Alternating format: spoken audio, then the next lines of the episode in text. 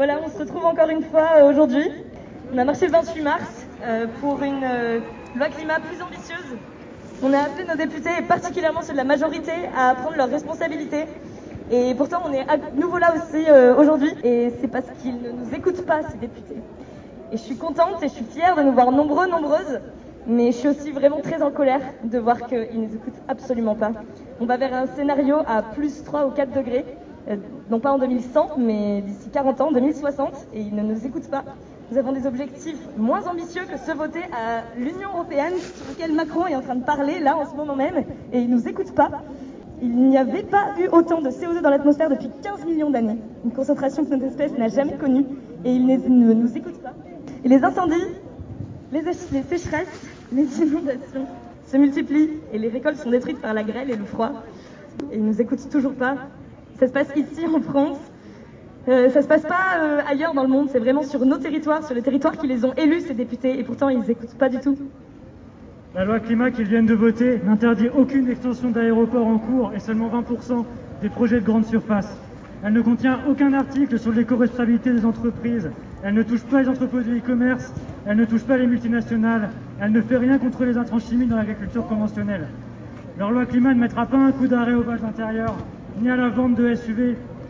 Pas de généralisation de la consigne de verre, pas de régulation de la publicité, pas de débat sur la 5G. Leur loi n'est pas notre loi. Elle n'est pas la loi de la Convention citoyenne pour le climat. Elle n'est pas la loi des citoyens et des citoyennes parce qu'ils n'écoutent plus leurs citoyens et citoyennes. Non, ils veulent d'une écologie qu'ils appellent pragmatique, qui, qui conviendrait aux intérêts des capitalistes portés par les lobbies. Leur loi climat, c'est de la communication à la peinture verte. Le gouvernement cherche à nous faire croire que des mesures sont prises, mais c'est une illusion qui nous fait perdre du temps alors que l'on en a déjà plus. Elle sacralise l'écologie des petits pas, la plantation d'arbres et du tri des déchets, qui ne remet pas en cause le système qui nous a conduits dans cette impasse. Ce système qui est en train de consommer le vivant et la planète. Ce système qui autorise aussi l'exploitation de la majorité des humains par une poignée d'entre eux. Nous ne voulons plus de ce système. Nous voulons d'une écologie populaire, ambitieuse et réparatrice, afin de rompre avec ce monde de domination, quelle que soit leur forme. Une écologie bienveillante et inclusive qui corrigera les inégalités qui se creusent depuis des décennies et que la crise sanitaire qu'on est en train de vivre ne va faire qu'accentuer terriblement. Seule une telle écologie permettra de respecter la volonté démocratique tout en répondant sérieusement à l'urgence sociale et climatique. Alors ensemble, construisons cette écologie. Ensemble, construisons cet après.